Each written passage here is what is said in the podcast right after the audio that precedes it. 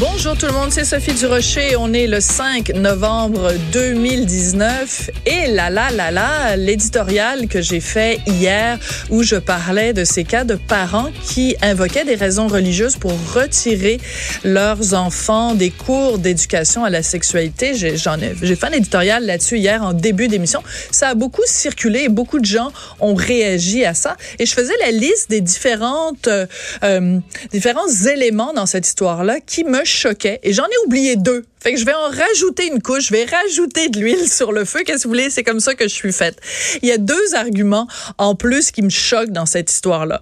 Parce que, donc, je vous l'ai dit, des parents invoquant des raisons religieuses ont dit, ben moi, les cours d'éducation à la sexualité, ça correspond pas à mes valeurs, en particulier quand on parle d'homosexualité puis quand on parle de personnes transgenres.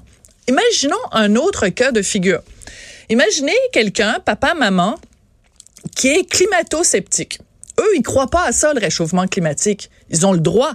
Mais ils trouvent que à l'école, ils veulent pas que leurs enfants soient exposés à la science, où on va expliquer à leurs enfants que oui, il y a un réchauffement climatique, que oui, il y a une urgence climatique, que oui, il faut faire des choses pour l'environnement. Papa et maman, ils sont climato-sceptiques. Ils trouvent que c'est du gros niaisage, tout ça.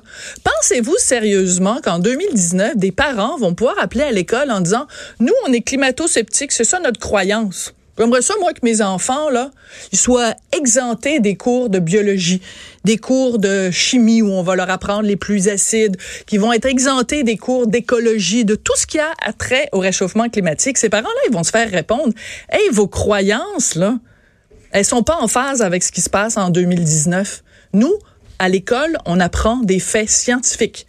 C'est ça qu'ils vont se faire répondre. Alors pourquoi on ne répond pas la même chose à des parents qui disent moi mes croyances là c'est que les homosexuels c'est pas des bonnes personnes. On va leur répondre on n'en a rien à cirer de vos, vos croyances. Ben non, on accorde à ces parents là pour des raisons religieuses une exemption que leurs enfants ne sont pas obligés d'aller suivre des cours d'éducation sexuelle. C'est un double standard, c'est plutôt un deux poids deux mesures qui selon moi est inacceptable. La deuxième euh, élément dont j'ai oublié de vous parler hier et dont je vous parle aujourd'hui, c'est imaginer que ce soit des parents catholiques, ultra catholiques, là, qui sont contre l'avortement. Trouve que c'est, si tu te fais avorter, là, tu t'en vas directement en enfer. il y a Lucifer avec son gros pic, puis il y a Belzébuth, puis tout ça.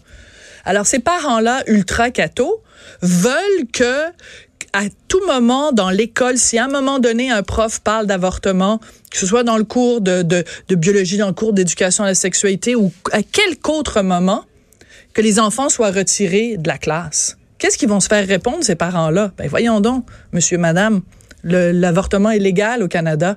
On va pas retirer vos enfants de, des différents cours. Alors pourquoi il y a deux poids, deux mesures? Pourquoi des parents qui ont des idées rétrogrades sur un sujet, on leur dit non merci, passez votre tour, ne passez pas go et ne réclamez pas 200.